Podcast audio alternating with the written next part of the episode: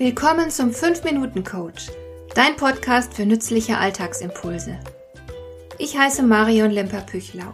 Als erfahrener Coach habe ich jede Menge psychologische Tipps für dich, mit denen du leichter durch den Alltag kommst, damit dein Leben ein bisschen einfacher wird.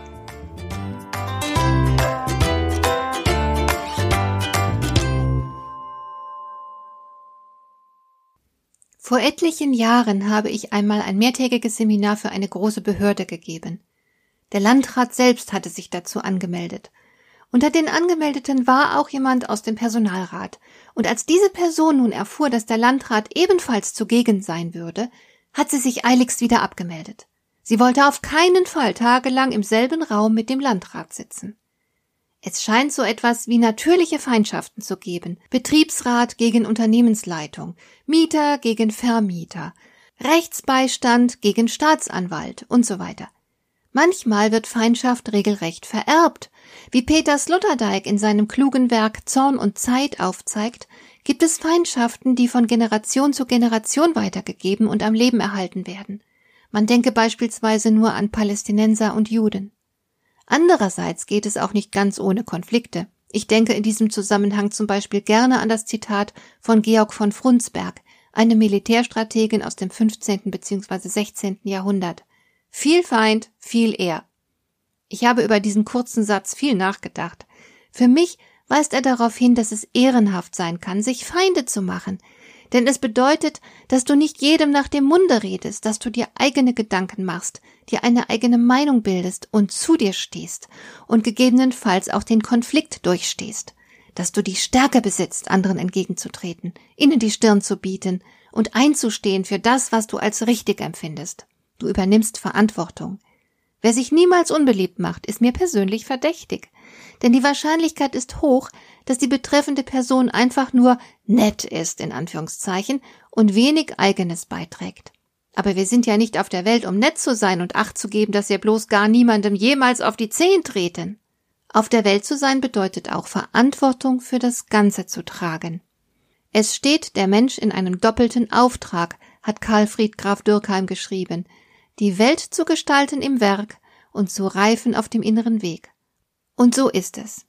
Indem du dich einbringst und die Welt mitgestaltest mit deinen eigenen Ideen und Werten, wirst du innerlich reifen. Und je reifer du bist, desto wertvollere Beiträge kannst du leisten.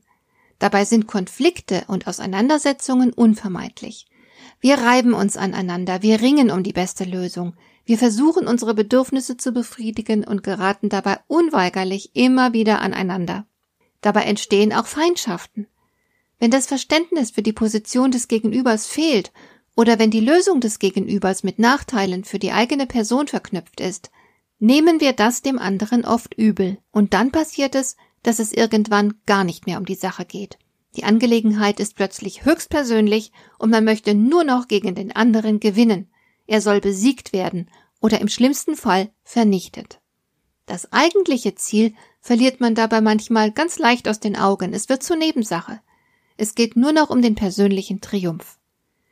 Diese Gefahr ist besonders hoch, wenn der Konflikt an definierte Rollen gebunden ist, die womöglich mit fremden Erwartungen verknüpft sind. So betrachten Mitglieder des Betriebsrates oftmals die Firmenleitung als natürlichen Feind. Und da Mitarbeitende diese Sichtweise oft teilen, fühlen sich Betriebsräte angespornt, bei jeder sich bietenden Gelegenheit der Unternehmensführung Widerstand zu leisten – weil das scheinbar zur Rolle gehört und weil man sich auch so profilieren kann. Genau wie Rechtsanwälte oft nicht wissen wollen, ob ihre Mandanten schuldig sind oder nicht, sondern versuchen sie rauszuhauen, egal was sie getan und angestellt haben. Das gehört einfach zur Rolle oder zum Spiel, wenn man so will. Ist das klug? Darüber lässt sich streiten. Tatsache ist jedoch, dass es klug wäre, sich über die Ziele zu unterhalten. In einem Unternehmen sollte es das Ziel aller Beteiligten sein, für das Wohlbefinden der Mitarbeitenden Sorge zu tragen. Denn Menschen, die sich wohlfühlen, arbeiten einfach besser. Und davon profitieren nun mal alle, die Mitarbeitenden selbst, das Unternehmen und die Kunden dieses Unternehmens. Streng genommen wollen also alle das Gleiche. Nur die Vorstellung von den Wegen dorthin unterscheiden sich. Und das ist sehr häufig so. Wenn du in einem Konflikt steckst, dann ist es immer eine richtig gute Idee, dass du dich mit deinem Konfliktgegner über die Ziele jeder Seite unterhältst. Du wirst dabei feststellen, dass die Gemeinsamkeiten sehr oft die Unterschiede bei weitem übertreffen. Und noch etwas. Konflikte persönlich zu nehmen ist keine gute Idee. Denn erstens verliert man auf diese Weise das eigentliche Ziel zu schnell aus dem Blick. Zudem neigen solche Konflikte zur Eskalation. Sie kosten darüber hinaus enorm viel Kraft.